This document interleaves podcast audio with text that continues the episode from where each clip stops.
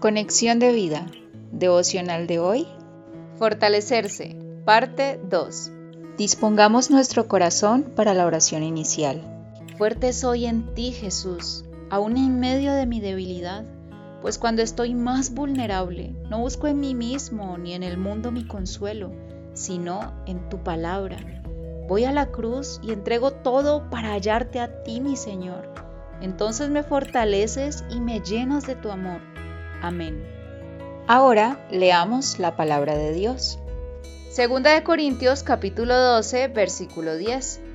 Por lo cual, por amor a Cristo, me gozo en las debilidades, en afrentas, en necesidades, en persecuciones, en angustias, porque cuando soy débil, entonces soy fuerte. Joel capítulo 3 versículo 10 forjad espadas de vuestros asadones, lanzas de vuestras hoces. Diga el débil, fuerte soy. La reflexión de hoy nos dice, no hay nada que fortalezca más que cuando estoy en debilidad, la fuente de mi fortaleza sea Cristo mismo.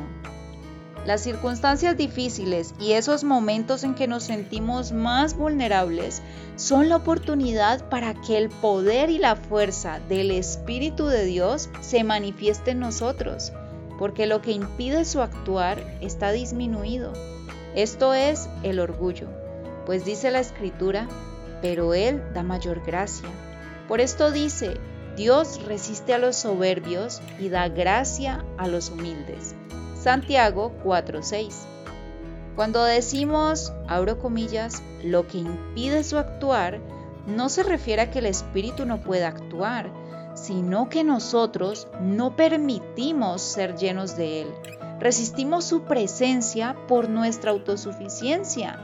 Pero allí, en la debilidad, cuando nos hemos despojado de nosotros mismos, encontramos la fortaleza que viene del Señor.